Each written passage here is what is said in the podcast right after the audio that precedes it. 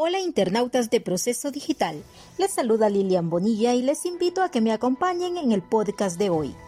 Hoy queremos referirnos al oportuno mensaje de la Conferencia Episcopal de Honduras, que en momentos de mucha división en el país y el recrudecimiento de problemas estructurales que parecen no tener solución, los obispos invitan a caminar juntos con menos divisiones para sacar adelante a Honduras.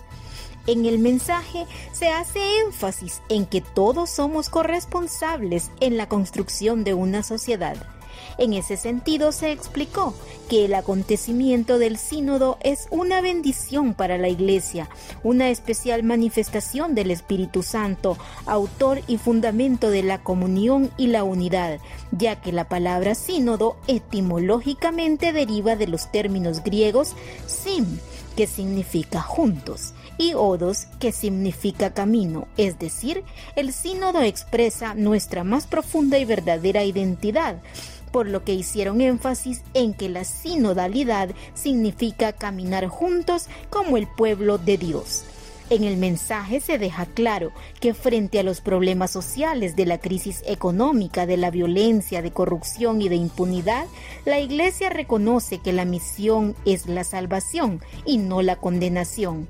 La salvación es también para los migrantes, los indígenas, los afroamericanos, los jóvenes, los niños, las mujeres, los campesinos y los privados de libertad.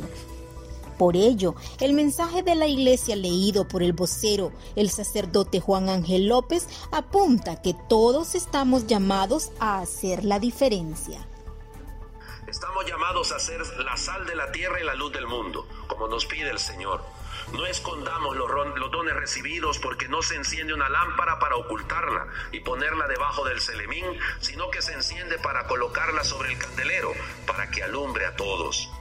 Inspirados y motivados por el espíritu del sínodo de la sinodalidad, exhortamos a todos los hondureños a caminar juntos en todos los sectores de la sociedad, a fin de sacar adelante el país, más unidos y con menos divisiones.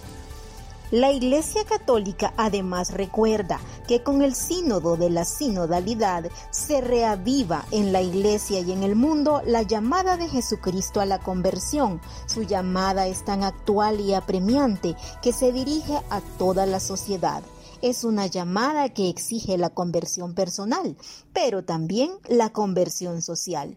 Y por ello hemos de atender con generosidad la llamada del Señor, porque es la única manera en que el hombre podrá progresar y desarrollarse. Sin una verdadera conversión, la vida de la iglesia se empobrecerá y el desarrollo de la sociedad sería un espejismo y una falacia, dice el mensaje de la Iglesia Católica.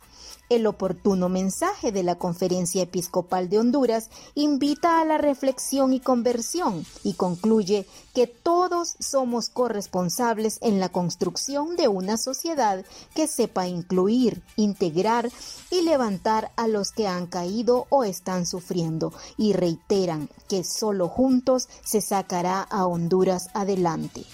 Una vez más, agradezco su fina atención y les invito a estar pendientes de una próxima edición podcast de Proceso Digital.